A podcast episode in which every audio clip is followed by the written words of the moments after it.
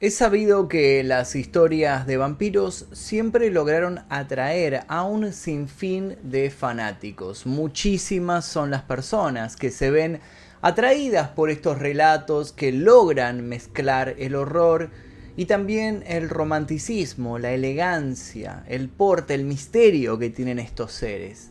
Desde aquel Drácula de Bram Stoker, que luego inspiró muchísimos vampiros más. La película Nosferatu, por ejemplo, que se filmó sin los permisos, sin los derechos de autor para adaptar la novela y luego fue quemada. La película fue censurada por los descendientes de Bram Stoker y de casualidad algún que otro negativo se salvó y es por eso que al día de hoy pudimos verla, podemos conocerla, si no se hubiera perdido para siempre. Después hemos conocido al vampiro Lestat de Entrevista con el vampiro de Anne Rice y toda, todas las crónicas vampíricas, ¿no? Grandes fanáticos tiene toda esa saga. Y después más llegando al 2000 hemos visto productos como Blade, como Buffy la Casa Vampiros y otros productos más que al día de hoy siguen llegando sin hablar y sin nombrar siquiera a Crepúsculo y bueno, todo lo que vino después, ¿no? Pero es al día de hoy, desde hace más de 100 años que estos personajes fueron creados y todavía siguen atrayendo a fanáticos que se ven obnubilados tal vez por esta mezcla de oscuridad y de elegancia, de solemnidad y de desenfreno. Bueno, el día de hoy vamos a conocer a un grupo de jóvenes que estaban convencidos de que a pura fuerza de voluntad ellos podían convertirse en vampiros. Pero ¿acaso lograron manifestar algún tipo de poder? ¿Acaso se volvieron inmortales? ¿Acaso pudieron volar? ¿Acaso tuvieron miedo al sol y se vieron dañados por la, por la luz que entraba por la ventana? ¿O esto fue simplemente un delirio, una secta algo que ya hemos presenciado y hemos narrado muchas veces en este canal, un grupo de personas que se ven atraídas por un líder carismático que los convence de algo y ellos se dejan llevar, por supuesto, por las palabras de este líder y siempre todo esto termina mal. En la historia de hoy vamos a conocer un caso que tiene muchísimos elementos típicos de los 90. Juegos de rol, por ejemplo.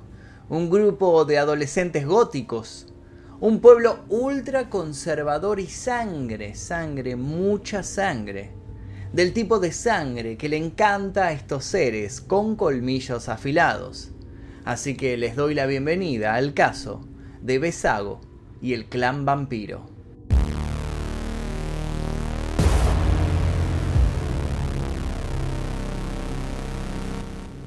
Existe en Estados Unidos una red de ciudades cristianas conocidas como el Cinturón Bíblico del Sur.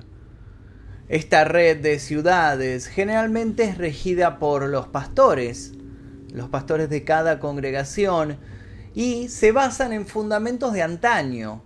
Siempre se basan en prohibiciones, en pecados, en cosas que no se pueden hacer, en quitar derechos, por ejemplo, a las mujeres, en discriminar a todo el que sea diferente, en cumplir los caprichos del pastor, en otorgar el diezmo a diario para poder seguir subvencionando este tipo de, de congregaciones que son más al estilo sectas. En su mayoría se trata de ciudades cuya población es casi toda de la tercera edad y tienen por supuesto cero venta de alcohol y muchísimas escuelas puritanas. Murray es una de estas ciudades. Cumple con todos los requisitos, tiene un pastor que guía a todos los pobladores, la mayoría de sus habitantes son personas mm, de, la tercera edad, son gente de edad avanzada, con pensamientos también de otra época, muy conservadores, muy estrictos y demás. Y ellos, por ejemplo, muestran orgullosos su Museo de los Boy Scouts. Este museo que por supuesto refleja un poco los valores de la sociedad y les da orgullo los que no les dan nada de orgullo es lo que sucedió en esta ciudad llamada Murray a mediados de los años 90. Parece que por esa época hubo una invasión de jóvenes, jóvenes extraños a los cuales todas estas personas catalogaban de despreciables y también de monstruosos, jóvenes que dañaban la vista, dañaban el sentido ético de la vida, jóvenes que se autodenominaban góticos. Obviamente los vecinos de Murray miraban con total desprecio cuando pasaban estos jóvenes caminando por la calle, estos adolescentes con sus caras pintadas prácticamente de blanco, con exceso de polvo para aclarar su piel, con muchísimo maquillaje, con muchísimos adornos, muchos aros, muchos anillos, ropa completamente negra, sí, algo parecido a lo que tengo yo puesto en este momento.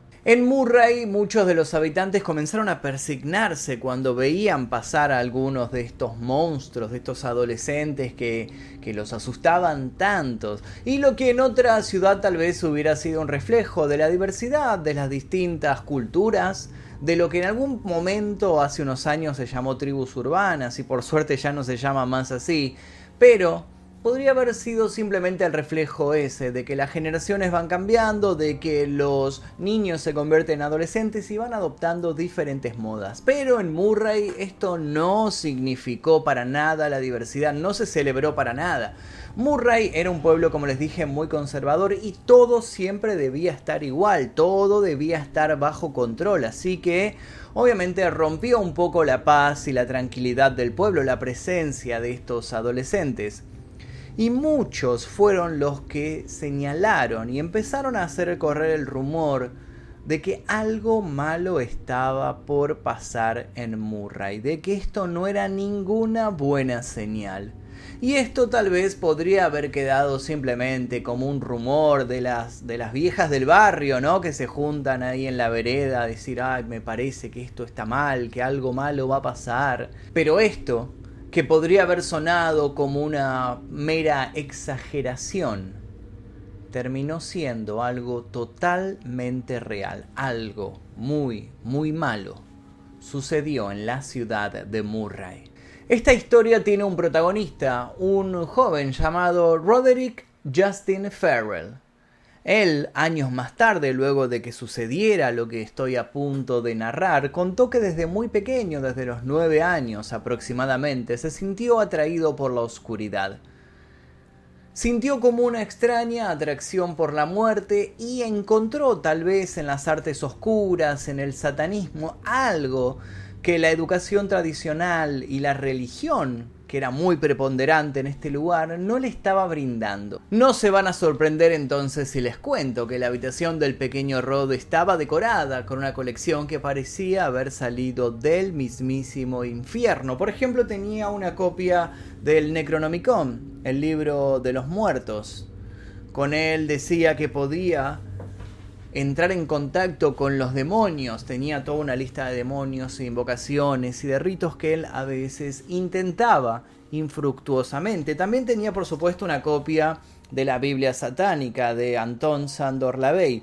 El satanismo lo había atraído desde muy joven, entonces encontraba tal vez en la figura de Lavey una figura a seguir, un ejemplo, tal vez un líder, un modelo alguien a quien copiar e imitar en el futuro y también tenía cierta decoración con cráneos que ponía a todos por todos lados, alrededor de su cama, alrededor de los muebles y todo eso. Terrible que alguien tenga todo esto en su cuarto, ¿no? Más de una vez Rod también se había autoflagelado, se cortaba, se cortaba los brazos con una navaja. Una vez incluso se había hecho una cruz invertida en el pecho se la mostró a su madre y ella no se inmutó en lo más mínimo. Ella no se inmutaba nunca, no quedaba impactada por lo que su hijo hacía, porque ella había desarrollado algo así como una especie de incesto emocional. Su madre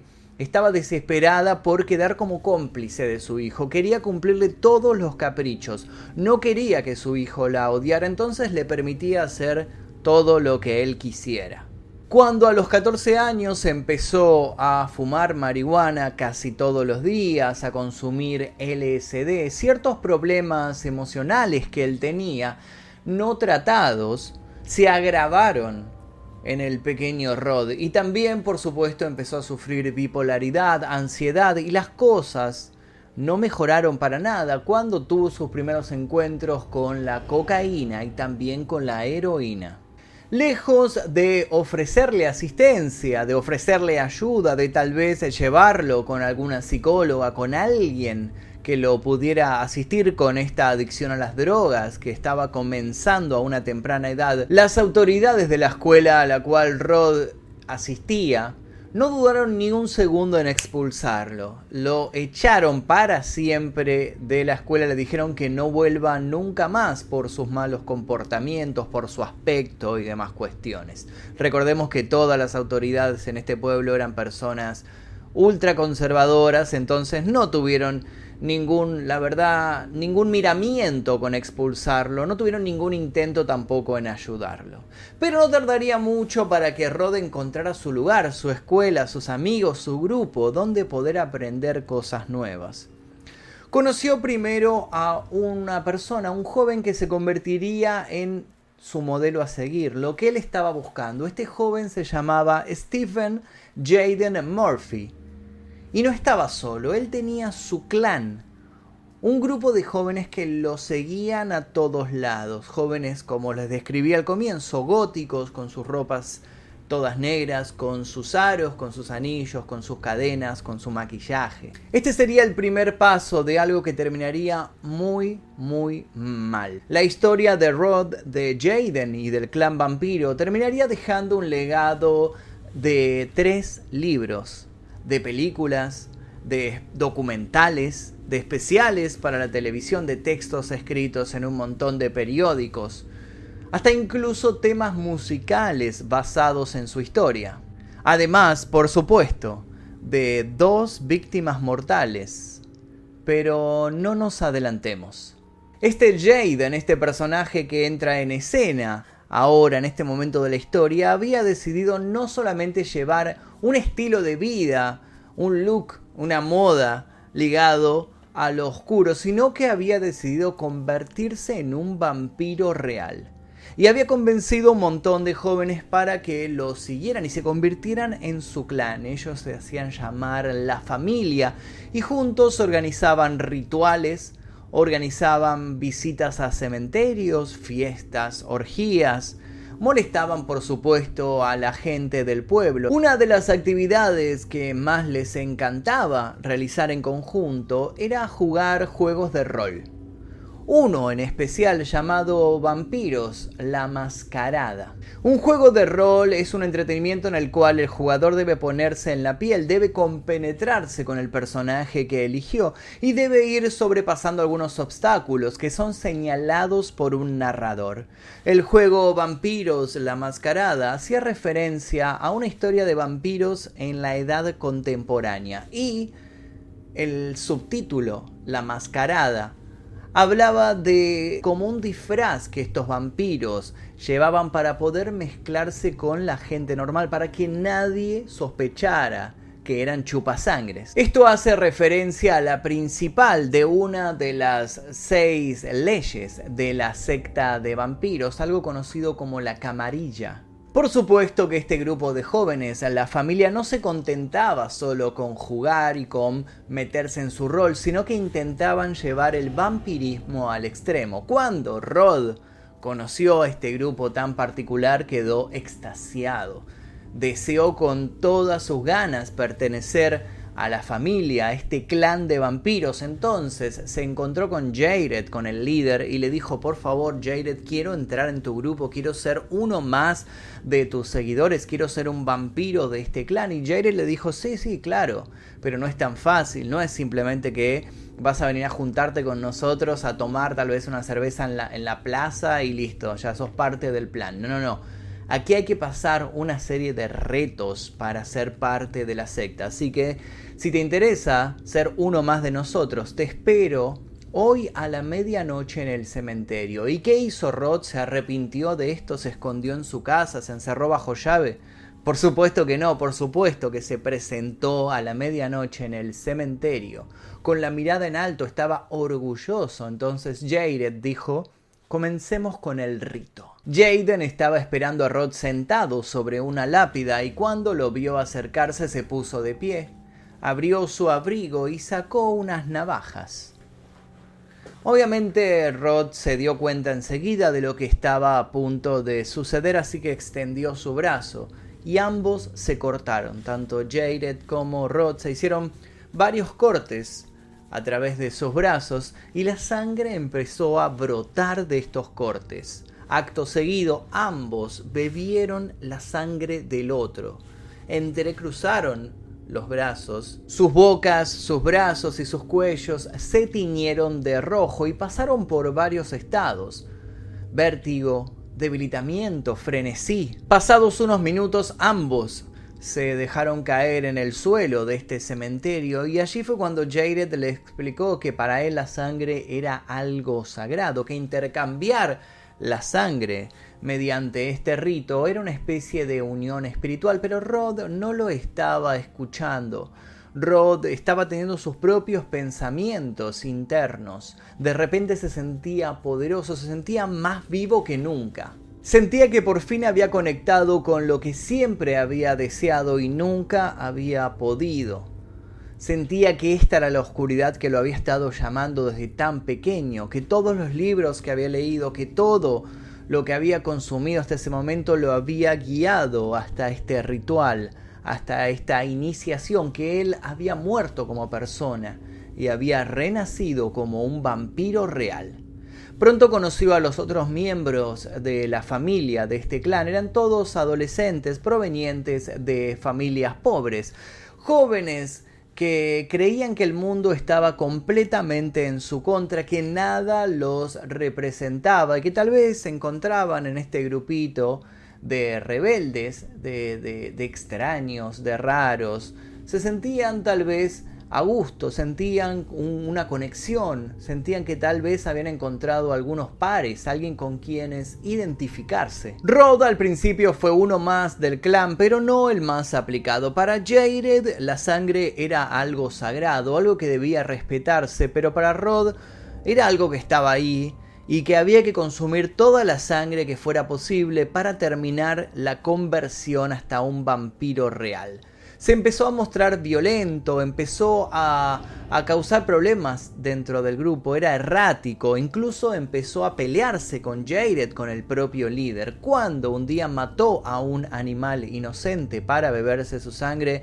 fue la gota que derramó el vaso. Entonces Jared dijo, esto no va más, no te soporto más, esto no es lo que yo estoy predicando, mi grupo no se trata de matar animales, no tolero una muerte aquí, así que quedas expulsado para siempre de la familia.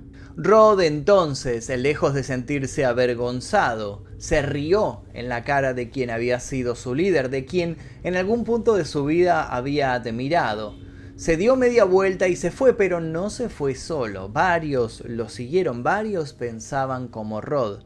Entonces Rod empezó a armar su propio grupo. Un grupo que iba a ser tan solo un poquito más extremo que el de Jared. Así fue como Rod creó su propio grupo, su propio clan, y comenzaron a juntarse y hacer reuniones a la medianoche en un edificio abandonado al cual bautizaron Vampire Hotel, el Hotel Vampiro. Este, este lugar queda en Kentucky y antes de que Rod y los suyos lo habitaran y lo hicieran propio, lo rebautizaran, ya tenía fama de estar encantado, de que tal vez se veían cosas extrañas a la noche por ahí, pero esa es otra historia, tal vez contaremos en otra ocasión la leyenda del Vampire Hotel. Lo que sí viene al caso es que una vez que esto sucedió, Roth se entregó a una vida, un estilo de vida salvaje. Él le encantaba que lo adoraran, que lo trataran como al líder, muy diferente a como era Jared. No, no, no, Roth quería que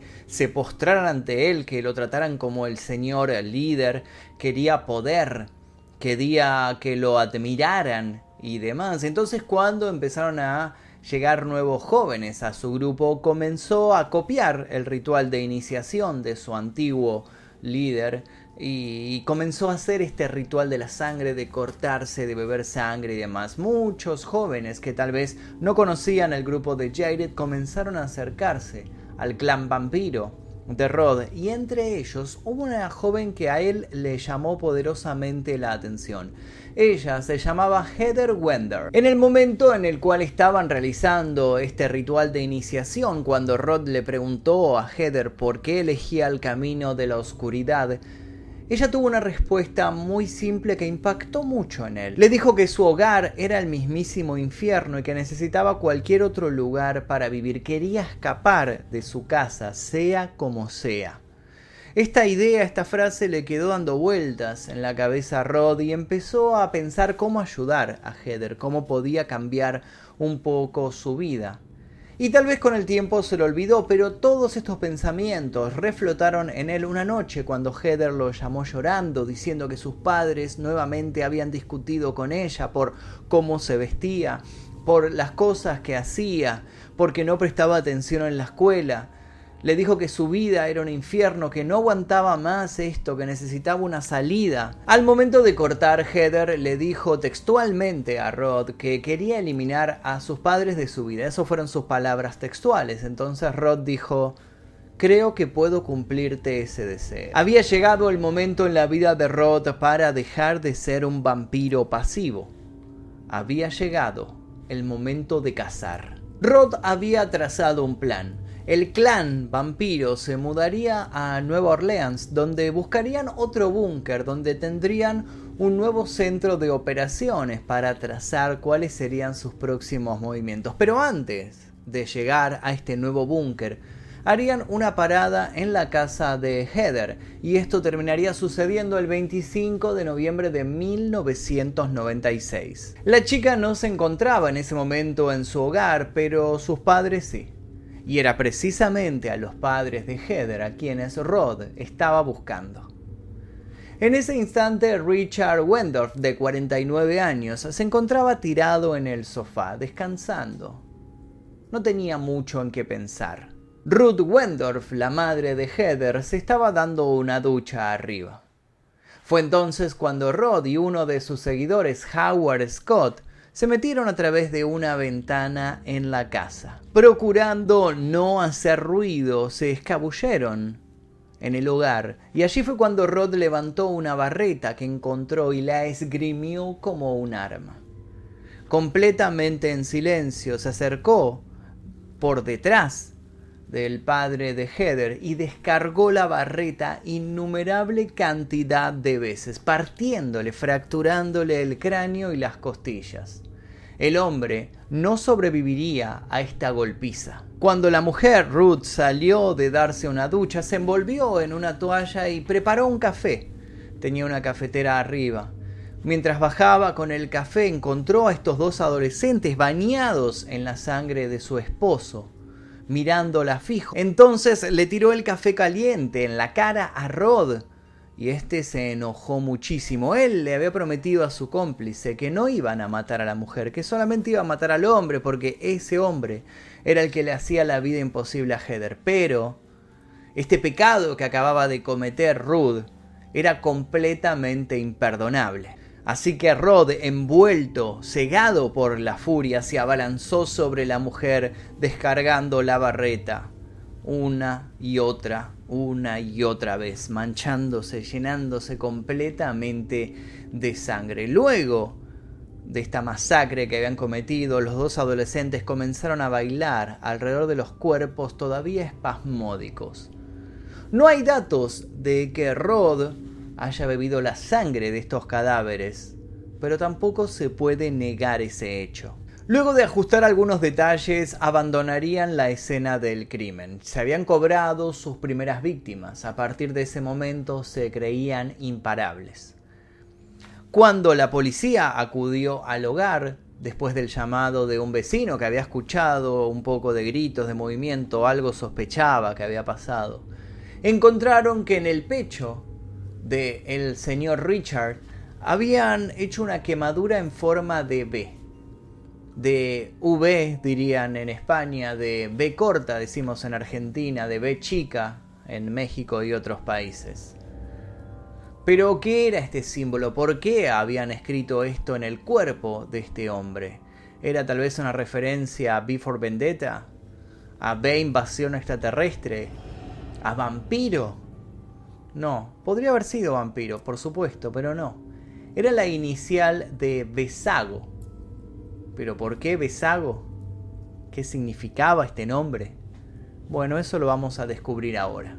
Después de cuatro días de vagar, de huir de la ley, conduciendo por cuatro estados diferentes de Estados Unidos, el grupo fue finalmente apresado. ¿Cómo fue que cayeron? Bueno, muy simple, porque se quedaron sin dinero para seguir comprando comida, para seguir cargando gasolina, y una de sus seguidoras tuvo la idea de llamar a su abuela. Dijo que su abuela la quería, que ella la iba a ayudar, así que llamó a su abuela en Dakota del Sur. Y la señora estaba muy al tanto de todo lo que había pasado, sabía bien que su nieta estaba metida con estos asesinos, así que le tendió una trampa, como si fuera una cazadora de vampiros de la tercera edad, condujo a este clan vampiro hasta una emboscada y cuando se acercó ella a darle el dinero que le habían solicitado, Aparecieron oficiales de policía y los rodearon a todos y quedaron desde ese momento detenidos. Los cuatro miembros del clan estuvieron detenidos en una cárcel de, Baton Rouge durante una semana antes de ser extraditados de regreso a Florida donde fueron ingresados inicialmente en la cárcel del condado de Lake. Más tarde fueron trasladados a un centro de menores en Ocala. Los cuatro eran menores de edad. Ninguno de los cuatro se arrepentía de lo que acababan de hacer. Al contrario, sonreían. Estaban muy orgullosos de que les sacaran fotos, de que los reconocieran como el clan vampiro.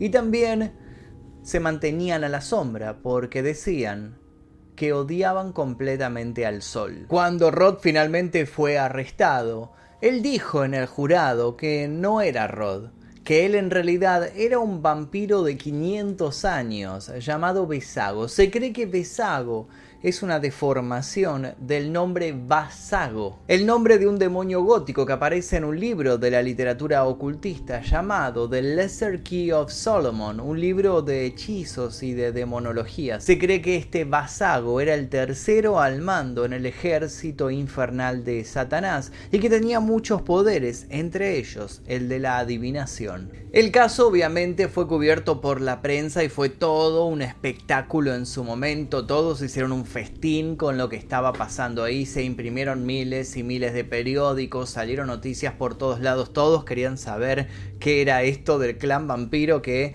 había surgido de este pueblito tan pequeño. En un primer momento Rod se declaró inocente y dijo que había actuado obligado por otro grupo de vampiros, pero finalmente se declaró culpable en febrero de 1998. Durante el juicio se descubrió que una de las jóvenes que lo acompañaban en este grupito estaba embarazada de él, pero tras varias audiencias, tras toda la presión y todo el estrés, sufrió un aborto espontáneo. Su cómplice fue condenado a dos cadenas perpetuas, pero Roth fue condenado a la pena de muerte. Ir a la silla eléctrica es, por más morboso que pueda parecer, una de mis fantasías. Solía pensar en eso hace mucho tiempo, cuando tenía nueve años, dijo a un periodista tiempo después. Durante dos años, Rod mantuvo el récord de ser el recluso más joven esperando en el pasillo de la muerte. Todo esto hasta noviembre del 2000, cuando la Corte Suprema de Florida redujo su sentencia de pena de muerte a cadena perpetua.